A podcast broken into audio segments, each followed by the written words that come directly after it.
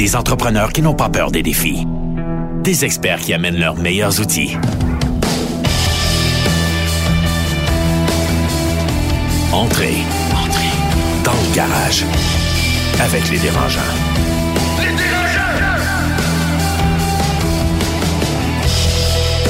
Bienvenue à ce nouvel épisode hors série dans le garage du podcast Les Dérangeants. Je suis Carlo Coccaro, dérangeant et entrepreneur, et j'animerai aujourd'hui une discussion sur le thème de l'heure en entrepreneuriat, les opportunités, les enjeux liés à l'intelligence artificielle et son implantation dans les entreprises.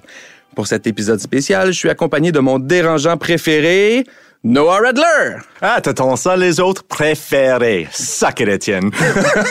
Alors, Noah, Noah, qui est PDG de Arch Innovation. Et on est aussi accompagné de deux experts partenaires que je vous présente à l'instant. On a Madame Ravipard de Desjardins. Bonjour Carlo. Bonjour, Ravi. donc, euh, je suis scientifique de données, donc je suis leader en rayonnement et en partenariat en analytique avancée, dont l'intelligence artificielle. Et j'ai également mon organisme à but non lucratif Héros de chez nous, où est-ce qu'on fait aussi la littératie technologique. Super. Et on a Monsieur Benoît Yel de Galling WLG. Bonjour, Benoît. Bonjour, bonjour. Euh, Je suis euh, ingénieur en informatique et euh, agent de brevet basé au bureau de Montréal de Garling WLG.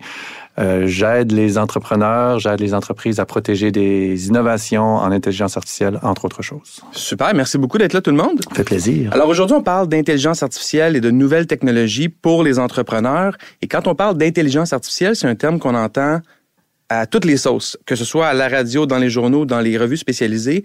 J'aimerais ça qu'on prenne quelques minutes pour démystifier c'est quoi l'intelligence artificielle parce qu'on entend ce mot-là, on entend deep learning, machine learning, automatisation, robotisation, blockchain. Est-ce que tout ça c'est la même chose? Est-ce que tout ça est séparé? Comment est-ce qu'on peut démêler tout ça rapidement pour nos amis entrepreneurs? C'est pas la même chose. Donc, comme tu l'as dit, c'est plein de buzzwords. Donc, l'intelligence artificielle, c'est un ensemble d'algorithmes, de techniques qui permet de simuler les traits de l'intelligence humaine.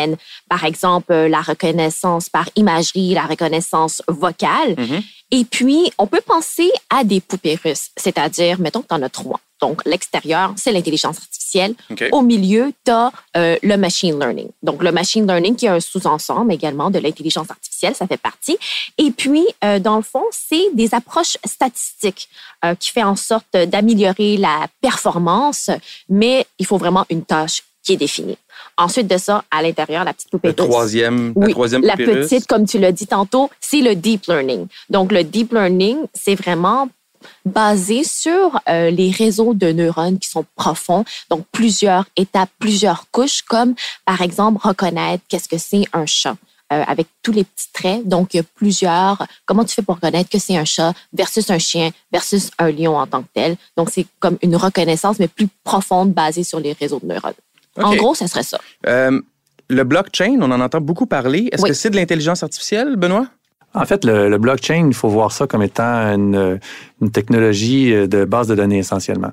Il faut avoir quelque chose à suivre comme données intéressantes. Puis le blockchain devient intéressant quand on veut, par exemple, que les données ne puissent pas être changées, quand on veut que le registre de transactions, par exemple, soit immuable ou soit, soit certifié par aucun tiers de confiance. Finalement, la grosse caractéristique de blockchain qui est très recherchée souvent, c'est justement d'éviter d'avoir une entité ou une personne à qui on doit absolument faire confiance. Avec la blockchain, la, la notion de confiance est distribuée sur l'ensemble des participants.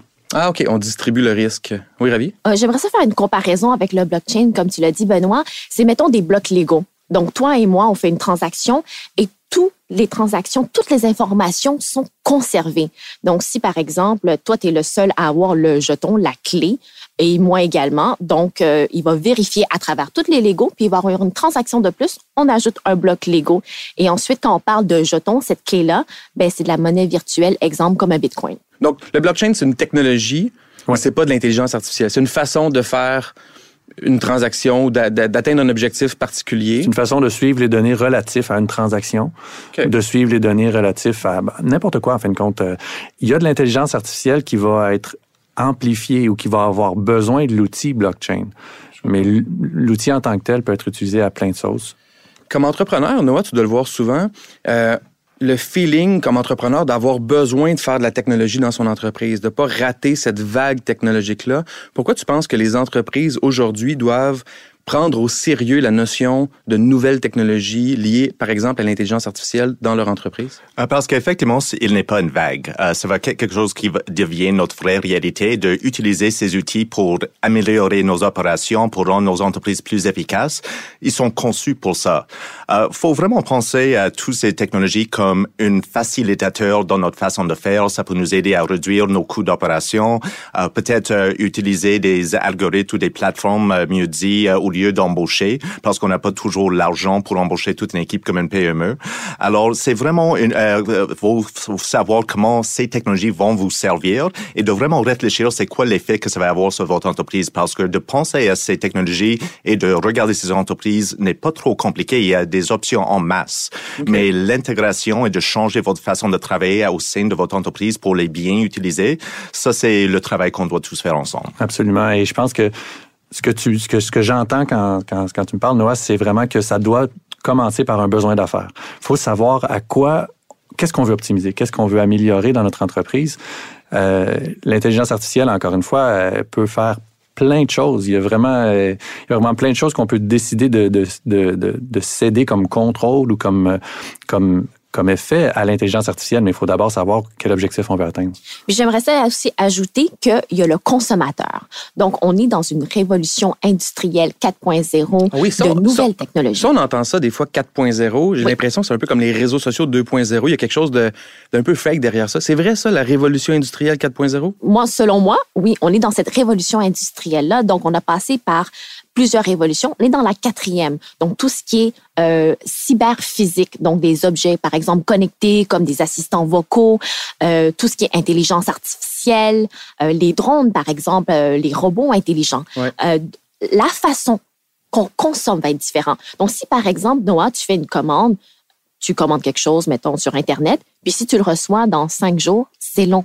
Tu veux le recevoir la journée même. Donc, on demande que ça soit beaucoup plus rapide, beaucoup plus efficace. Donc, Donc, il y a un risque d'affaires de ne pas le faire, c'est ce que tu dis. C'est-à-dire l'entreprise qui réussit pas à être aussi efficace que le client le demande va vivre avec les conséquences de ça rapidement. Là. selon moi, ben, si tu reçois pas à la vitesse que tu veux et à l'efficacité que tu veux, tu vas aller voir ailleurs. Fait que si Noah commande sa pizza puis il reçoit cinq jours plus tard, il y a des bonnes chances qu'il soit pas Il y a des bonnes chances.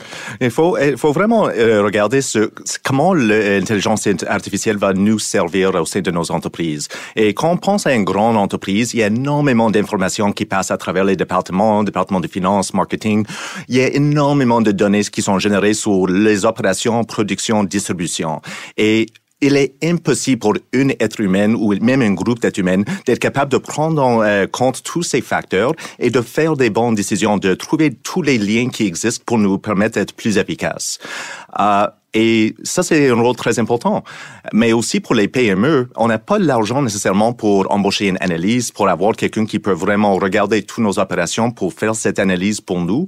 Alors, c'est un autre outil qui donne une euh, façon de automatiser ces opérations et de permettre même les PME d'être plus efficaces. On parle de votre chaîne de valeur, votre distribution, vos ventes, mieux comprendre vos consommateurs. Euh, on parle de ça. améliorer les décisions d'affaires puis le, le- le- les, les- les informations disponibles à l'entrepreneur pour prendre les décisions. là. À la base, je pense que c'est ça. OK. Ravi? Oui. En termes de données, c'est vraiment du storytelling. Ça te dit qu'est-ce qui se passe, comme Noël a dit, dans ton entreprise. Donc, qu'est-ce qu'il y en est par rapport à tes produits? Qu'est-ce qu'il y en est aussi par rapport à ta clientèle? Qu'est-ce qu'elle demande? Quelles sont les opportunités? Quels sont les défis qu'elles font face? Mais je pense que c'est aussi important que tout le monde prenne en compte que ça va prendre le temps pour ces algorithmes de vraiment être validés. Non, à la base, on parle des données, euh, mais ces données sont les outils d'apprentissage. Une intelligence artificielle n'est pas intelligent. Il est capable d'apprendre. Et c'est ça l'intelligence. Quand on intègre un algorithme d'intelligence artificielle euh, dans, au sein, euh, dans votre- nos entreprises et on euh, commence à connecter toutes nos données financières, opérations, etc., ben ça va prendre le temps pour l'algorithme d'apprendre, de vraiment intégrer, d'analyser et aussi comparer ces données à, euh, la quotidienne, comment euh, les vraies opérations se passent, parce qu'il y a une divergence de, de temps en temps. Alors, c'est cet apprentissage qui est important et ça va prendre des fois jusqu'à six mois, un an, avant que l'algorithme comprend votre entreprise. Les dérangeants, dans le garage. Tout à l'heure, on a parlé aussi de euh, la pénurie de main-d'œuvre. En tant qu'entrepreneur, j'en croise beaucoup d'entrepreneurs qui ont énormément de difficultés à recruter. Oui. En quoi les nouvelles technologies, dont l'intelligence artificielle, peuvent avoir un impact positif sur la pénurie de main-d'œuvre en entreprise? Mais là, on va rejoindre une autre branche de l'intelligence artificielle un peu plus généralisée déjà aujourd'hui, l'automatisation. Est-ce que c'est l'intelligence artificielle ou non? Ben, encore une fois, euh, ça dépend de ce qu'on définit comme intelligence artificielle, mais on le voit déjà, l'automatisation qui entre dans les entreprises. Et euh, l'automatisation va de toute façon être amplifiée par de l'intelligence artificielle. Et il y a des tâches répétitives que, que les, notamment que les entrepreneurs réussissent pas à combler, des postes de tâches répétitives que les entrepreneurs réussissent pas à combler. Et là, la, la, la notion d'intelligence artificielle ajoutée à l'automatisation permet de remplir ces tâches-là. Et pour l'employé qui faisait cette tâche répétitive-là, c'est pas une mauvaise nouvelle non plus, puisqu'il va pouvoir faire quelque chose de plus haut niveau, de plus intéressant. Euh, ça, ça répond à un enjeu de, de, de D'entreprise, oui. dans- de- oui, et de pénurie de main-d'œuvre. Moi, je le vois beaucoup dans ma pratique en, en région davantage que dans la région de Montréal. OK. À l'extérieur des grandes centres, c'est encore plus, Un plus exemple, marqué. euh, un exemple générique, mais un exemple concret de, de ce que tu vois en région? Euh, ben, tout ce qui est travail d'usine répétitif, par exemple, que ce soit euh, d'appliquer de, la peinture sur une pièce de façon uniforme, de façon conforme, un exemple parmi d'autres, mais cette tâche-là peut tout à fait être bien accomplie avec de l'automatisation et de l'intelligence artificielle.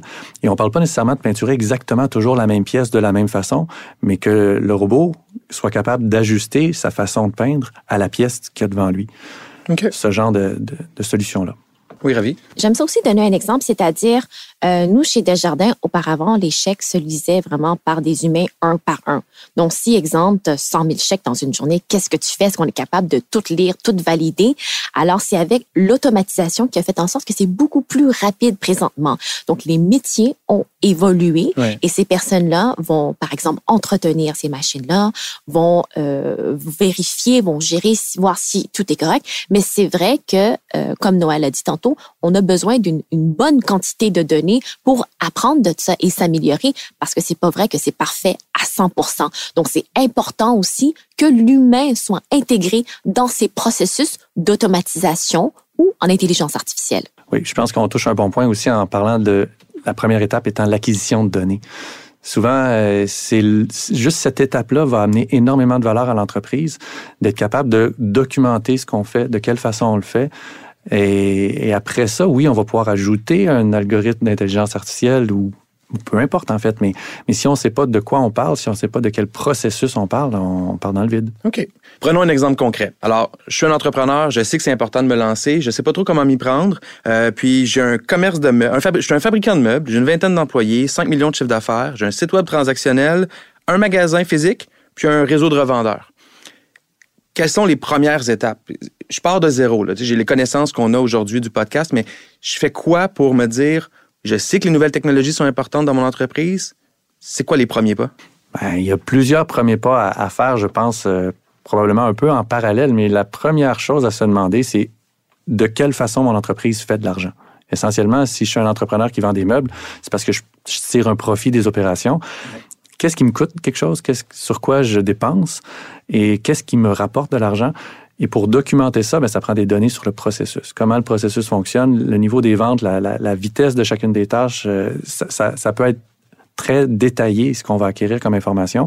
Il peut y avoir des solutions informatisées pour aller chercher l'information, mais souvent la première vague d'information, on va l'obtenir directement de l'entrepreneur. Noah? Et Benoît dit bien euh, le vague d'informations parce que le, euh, une des choses qu'il faut considérer avant d'intégrer une euh, intelligence artificielle, c'est de vraiment où vous allez générer vos données, où ils vont être récoltés. Ça prend une certaine infrastructure, euh, infrastructure dans le cloud qui vous permet de stocker toutes vos données, de permettre cette analyse. Euh, mais aussi euh, pour une commerce, un détaillant, un commerçant qui com- juste com- euh, qui sont qui est juste en train de commencer euh, leur entreprise, euh, je vous conseille de vraiment regarder les applications qui sont en train d'être dé- développées par des startups. Euh, ne- N'essayez pas de vraiment intégrer votre propre plateforme. Il y a énormément de solu- solutions à votre disposition et expérimentez dans un premier temps. Euh, c'est un outil euh, que vous pouvez juste acheter et peut-être avec votre croissance, vous pouvez investir à développer votre, euh, votre propre plateforme, mais ne mettez pas 100 000, 200 000 dollars dans une plateforme des jours un. Euh, oui, ça, va, ça peut générer des bonnes informations et ça peut, ça peut vous permettre de prendre des meilleures décisions, mais il y a des outils existants qui, euh, qui vous permettent de faire la même chose. Ravi, as-tu quelque chose à rajouter? Non? Euh, Quels sont les avantages pour ce fabricant de meubles-là? Là, je suis un fabricant de meubles. Pourquoi je ferais ça? Donc, on a parlé de l'intelligence d'affaires, d'avoir une me- meilleure connaissance de ses ventes, de ses paiements, de la, des processus. Ça va m'amener quoi concrètement? Ben, une fois qu'on connaît les tâches qui nous coûtent cher et des tâches qui nous rapportent beaucoup, on est capable d'investir davantage dans les tâches qui nous coûtent cher pour les optimiser. Si je suis un fabricant de meubles, il y a probablement des tâches très répétitives qui sont faites dans la fabrication de meubles qui peuvent être optimisées. Il y a peut-être aussi au niveau, même ça va plus loin, on peut aller jusqu'au niveau du design. Peut-être que si je suis un fabricant de meubles, je veux m'assurer qu'entre mes différentes lignes de produits, il y a de la compatibilité pour que si je fabrique une pièce, ça peut être, uti- elle puisse être réutilisée dans plusieurs de mes modèles. Donc tout ça, c'est des choses qui éventuellement peuvent être suggérées avec l'analyse de données. OK, intéressant. Oui, Ravi? Il y a aussi le fait que si tu te rends compte qu'un meuble est très vendu, ben tu peux optimiser ce meuble-là, mais tu n'as pas nécessairement besoin, peut-être au, au début, de l'intelligence artificielle. Non. Tu as juste besoin de savoir, OK, qu'est-ce qui se passe? Qu'est-ce qui se passe? Donc, ce serait plus l'intelligence d'affaires. Qu'est-ce qui se passe avec mes données? Qu'est-ce qui se passe avec mon entreprise? Avant d'aller là? Il faut, faut marcher avant de courir. Donc, tu peux pas avoir, euh, pas tu peux pas avoir, je dirais avoir un gros système de recommandations avec une super grosse plateforme en intelligence artificielle, ce serait comme si tu t'achètes une moto super sport, une Ducati sur une piste cyclable. T'en as-tu vraiment de besoin? Oui. Commence peut-être par marcher. Non, mais l'image est le fun, par exemple. non, je comprends dans le fond, parce que l'image de marcher avant de courir est importante parce qu'on peut facilement, comme Noah l'a dit, dépenser des centaines de milliers de dollars pour une immense infrastructure alors qu'on n'a même pas appris à comprendre des données de base de notre entreprise. C'est ça, hein? Absolument. Noah, tu parlais de plusieurs startups qui existent ou plusieurs entreprises qui existent. Moi, Carlo, je connais des Google, puis des Amazon, puis des IBM qui développent ces, immenses plateformes-là à être utilisées par les entrepreneurs. Est-ce que c'est des bonnes solutions pour euh, utiliser ces, ces grandes ressources-là des grandes entreprises pour améliorer mon entreprise à moi? Euh, ben, il y a une multitude euh, de différents algorithmes et différentes euh, variétés d'intelligence artificielle qui sont en train d'être développées. Est-ce qu'ils sont la bonne solution? Euh, Ça dépend pour l'entreprise, qu'est-ce que vous, pouvez apporter en termes de données. Et on revient à ça toujours, c'est vos données doivent être stru- structurées. Ils doivent être prêts pour être analysés. Alors, c'est pas juste une, vous arrivez, vous intégrez l'algorithme et c'est une solution magique qui va tout répondre. Vous avez un travail à faire. Google vous donne des outils accessibles pour votre entreprise comme Google Assistant. C'est quelque chose de très intéressant qui peut remplacer une assistante, une réceptionniste, quelqu'un qui prend euh, des réservations euh, euh, pour votre restaurant. Il y a Google Maps qui est, vous pouvez utiliser et licencer dans vos applications aussi. Mais Google Maps, c'est un bon exemple d'intelligence artificielle aussi parce que ça optimise notre route de déplacement. Alors ça, c'est une intelligence qui est derrière ça aussi. Et aussi, si vous regardez IBM ou Microsoft et toutes leurs solutions cloud, ils ont déjà en place des solutions, des outils euh, d'analyse de données, de machine learning. Alors, ce sont des choses qui sont très accessibles, très abordables, euh, mais saute pas là-dedans euh, sans euh, avant vous éduquer, de bien préparer parce que c'est un grand travail. Je ne sous-estime jamais à quel point c'est beaucoup de travail et d'efforts pour intégrer une intelligence artificielle.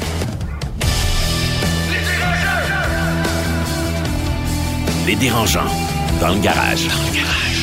Aujourd'hui, peut-être pas nécessaire d'avoir une euh, scientiste des données ou un architecte de données dans votre entreprise, mais ça va devenir très important dans le proche avenir. Et on parle de JP Morgan, par exemple, où 25% de leurs employés sont maintenant des informaticiens, des ingénieurs scientifiques. On Wow. parle des Eux, eux, et ça, c'est une entreprise de, de finances, là. c'est une entreprise de finance, mais ils remplacent des financiers, euh, des brokers avec des algorithmes maintenant. Alors, ils ont besoin des gens qui peuvent gérer l'algorithme. On parle avec euh, des fermiers qui parlent de, des fermes du futur, des fermes automatisées. J'ai parlé avec quelqu'un qui m'avait posé la question, est-ce que j'embauche quelqu'un pour faire la récolte ou est-ce que j'embauche un informaticien pour mon tracteur intelligent? Et Wow. on n'a pas la réponse encore. Mais ça va, ça va venir très, devenir très important à se questionner là-dessus euh, dans le prochain avenir. Puis quand on parle de scientifiques de données, sont vraiment, c'est des personnes qui sont extrêmement en demande. Donc, chez Desjardins, je m'occupe du recrutement universitaire de ces personnes-là. Je te dirais qu'ils ont aucun problème à trouver un emploi, à chercher un emploi, et ils peuvent même euh, des fois être en parenthèse demandants, mais c'est normal, ils ont tellement d'offres devant eux autres. Donc, ça, ça ajoute au défi de, de- d'implanter des nouvelles technologies en entreprise, d'être capable de recruter des spécialistes des nouvelles technologies dans son entreprise. Il faut être bien structuré parce qu'ils veulent travailler, je présume, être efficaces dans leur travail. Donc, on peut pas commencer en les embauchant si on n'est pas prêt à maximiser leur potentiel. Ah, ça dépend. Ça dépend parce qu'il y a aussi le fait que la personne va apprendre avec toi. Donc, elle va prendre le côté business et puis elle peut avoir le côté très intrapreneurial et puis faire en sorte que ta compagnie grandit en termes de données avec toi pour comprendre, pour optimiser. Donc, par exemple, dans le côté que Noé avait dit en agriculture, ben, tu peux avoir un scientifique de données qui va apprendre puis qui est nouveau aussi. Donc, les deux, vous apprenez. Petite question, toi qui côtoies ces licornes-là au quotidien, est-ce que c'est aussi stéréotypé que j'ai l'impression que c'est? Donc, des gens antisociables devant leur ordinateur qui tripent sur Star Wars? Euh, ben, tu peux me regarder, là. Ouais. Tu vois, je trouve pas que je suis antisociale. non, toi, ça va, toi, ça va. Est-ce que t'aimes Star Wars? Star Wars versus Star Trek. Go. Star Wars. Mais je te dirais qu'il y a des personnes de tous les genres, de tous les types partout, puis même dans notre équipe euh, en analytique avancée, en, même dans notre direction principale, analytique avancée, connaissance client, on est une centaine de personnes, puis on est tous différents. Mais c'est c'est comme ça partout. Ouais, on est tous différents. C'est une drôle de réponse. ça. Ça dépend des personnes à une autre. Ouais, OK. Quelque chose qu'on peut peut-être ajouter aussi sur le fait de, de vouloir commencer à intégrer de l'intelligence artificielle dans une entreprise, c'est d'être bien certain qu'on va avoir protégé nos, nos arrières, qu'on va être bien sûr, si on engage un consultant, par exemple, qu'on développe de la propriété intellectuelle notamment, de savoir à qui cette propriété intellectuelle-là va aboutir. C'est un bon point parce que même pour, posséder même pour bâtir un site web, il faut savoir à qui appartient la technologie derrière leur site web. Donc, j'imagine que des technologies encore plus avancées qui requièrent encore plus d'investissement, ça devient un enjeu majeur. Est-ce que tu le vois beaucoup dans ta pratique? Ben oui, euh, une, une des choses qu'on voit beaucoup dans les, ben, une, une des choses qu'on dit beaucoup aux entrepreneurs de, de s'assurer de bien faire, c'est leur contrat, le contrat d'embauche, leur contrat de, de service avec des consultants, de s'assurer que les dispositions de propriété intellectuelle sont claires et qu'on sait ce qui nous appartient dans un projet. C'est certain que si moi je suis un consultant qui livre des solutions d'intelligence artificielle au quotidien, j'irai pas donner le cœur de ma solution. Sauf que je vais donner au moins une licence pour utiliser cette solution-là à l'entreprise qui m'a engagé. Oui, mais si moi j'ai payé 200 000 à cette entreprise-là, ce sous-traitant-là, pour bâtir une technologie pour l'entreprise, est-ce que je peux posséder malgré tout ce pourquoi j'ai investi 200 000 Ben, dépendant de ce- comment ça a été fait, il y a des fortes chances dans ce cas-là que la technologie t'appartienne à 100 À ce moment-là, ce que l'entreprise a Ça, fait, c'est de la recherche. Benoît. Ça, ça me rassure. L'entreprise a fait, le consultant a fait de la recherche pour ton entreprise et les résultats de la recherche à ce moment-là t'appartiennent. Ce qui est différent de dire euh, qu'il y a un logiciel qui existe et je prends une licence de ce logiciel-là que j'utilise dans mon entreprise. Je comprends. Avec les employés, moi, je fais signer des, des contrats d'embauche à mes employés euh, qui stipulent que tout ce qui est conçu sur leurs heures de travail pour lesquelles ils sont rémunérés ne leur appartient pas, appartient à l'entreprise. Est-ce que c'est standard aussi pour ce qui est des grandes, des nouvelles technologies ou de l'intelligence artificielle? Oui, c'est des, c'est des, des termes qui sont, qui sont relativement standards. Il faut faire attention parce que la personne a toujours du know-how en anglais, Mhm. a toujours sa, capacité de savoir-faire à, à- à développer de la technologie. On ne peut pas enlever cette capacité-là de cette personne-là à, à- à développer elle-même de la technologie, sauf que les fruits de son travail appartiennent à l'employeur. Ça, c'est ce qu'on veut que, que le contrat d'embauche stipule clairement. Parfait.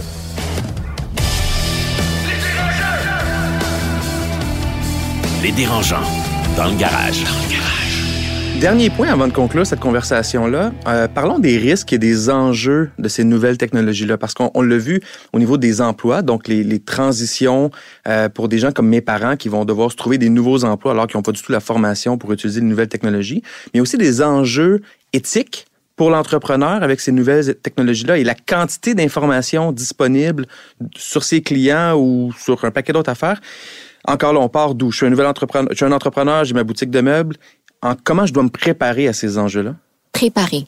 Euh, Je peux utiliser un autre verbe si tu veux.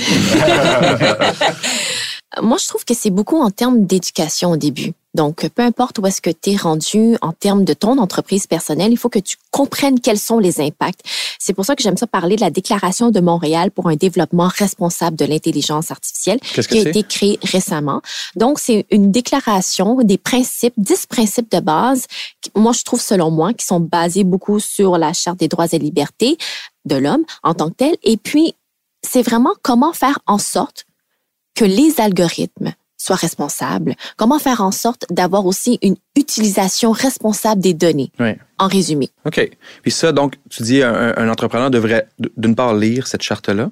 Oui. De, de l'utilisation responsable de la nouvelle technologie. Est-ce qu'il y a d'autres étapes pour se mettre dans le jus? Parce que on, les entrepreneurs, on est très pratico-pratique. On voit des clients potentiels, on voit des enjeux de productivité, on veut régler ça.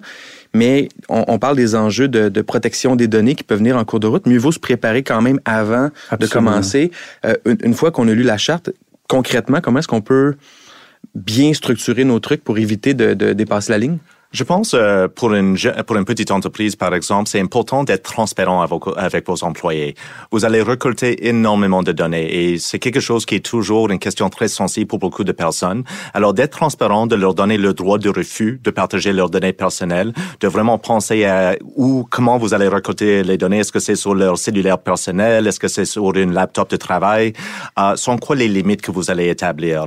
Euh, Et c'est quelque chose que tout le monde doit rendre compte parce que des fois on partage des informations personnelles euh, mm -hmm. euh, sur nos courriels euh, de travail ou on utilise nos cellulaires pour des fonctions de travail.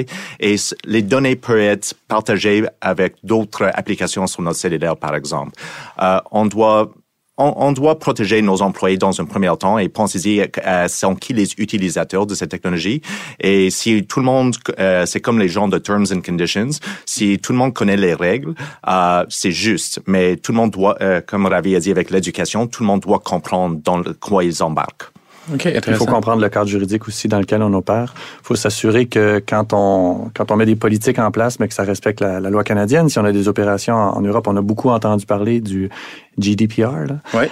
Euh, qu'est-ce que c'est, en, en, quelques mots, qu'est-ce que c'est le GDPR? Ben, c'est, c'est la protection des données privées. C'est la, la loi qui a été adoptée par le Parlement européen okay. sur la protection des données privées. Euh, c'est très tentaculaire parce qu'une entreprise qui a des clients en Europe est assujettie à la loi. Une entreprise qui a une, des opérations en Europe, même si les données sont ailleurs, est assujettie à la loi. Donc, ça, ça s'applique à énormément de choses. Puis ça devient plus ou moins un standard mondial finalement parce que l'Europe est quand même un, un très grand marché. Et dès que l'Europe est intégrée d'une façon ou d'une autre dans, dans, dans, les activités d'une entreprise, elle est assujettie au GDPR. Et donc, ça touche la façon dont on va gérer les données, entre autres les données personnelles de nos oui. clients, de nos utilisateurs. Oui. Pour donner un exemple, je me permets, c'est par exemple, avec ta compagnie, Carlo, oui. si j'ai des données avec ta compagnie, ben, je peux te demander, il faut que tu effaces toute l'historique de mes données, puis tu serais obligé de le faire. Oui. OK. Ça, ça serait un exemple concret. Ça, c'est le GDPR qui demande ça. Oui. C'est ce qu'on appelle le droit à l'oubli, souvent. Ouais. Donc, euh, et, comme les, une... et je présume que comme les États-Unis n'ont aucun leadership en termes de protection des données personnelles, l'Europe a pris ce leadership-là pour éviter d'aller dans des... Euh, ça, c'est ma supposition. Euh, euh J'irai pas jusqu'à là. Je te dirais a certaines grandes entreprises américaines qui ont créé leurs propres principes. Exemple, Google ont fait leurs propres principes. Donc, ils ont sept principes de base ouais. également pour respecter tout ce qui est euh, développement responsable d'intelligence artificielle, droit à la vie privée, euh, toute la confidentialité, la gouvernance et l'éthique au niveau des données. OK. Okay. J'aimerais ça revenir aussi sur qu'est-ce que tu as dit, Noah, en termes de protection de l'intimité de la vie privée, qui est aussi le troisième principe de la Déclaration de Montréal. Mais ça fait en sorte que quand on parle de transparence, c'est aussi de démystifier cette boîte noire. Qu'est-ce que ça fait? Pourquoi? Qu'est-ce que je vais utiliser dans tes données? Qu'est-ce que je vais faire? Est-ce que je vais faire un système, par exemple, de recommandation de dire, ben, achète quatre meubles qui va faire en sorte que ton salon va être plus beau puis mieux agencé? Mhm. Mm-hmm. Donc, il y a tout ce volet-là. Comment tu utilises mes données? Et est-ce que je suis confortable à ce que tu l'utilises également. OK, intéressant. Bien, écoutez, tout le monde, je vous remercie énormément pour cette conversation-là. J'espère que nos auditeurs vont trouver que ça a été assez pratico-pratique parce que moi, comme entrepreneur, j'ai beaucoup appris. Puis ça m'oriente beaucoup mieux pour implanter des nouvelles technologies en commençant tranquillement, parce qu'il ne faut pas courir avant de marcher. Et merci tout le monde. Benoît Yel de chez Garling WLG, merci beaucoup. Merci. Ravi Part de Desjardins, merci énormément. Merci. Et mon dérangeant préféré. Noah Redler. merci beaucoup. Toujours un plaisir, Carlo. Merci tout le monde. Merci. Des entrepreneurs qui n'ont pas peur des défis. Des experts qui amènent leurs meilleurs outils. C'était Dans le garage. Dans le garage. Avec les dérangeants.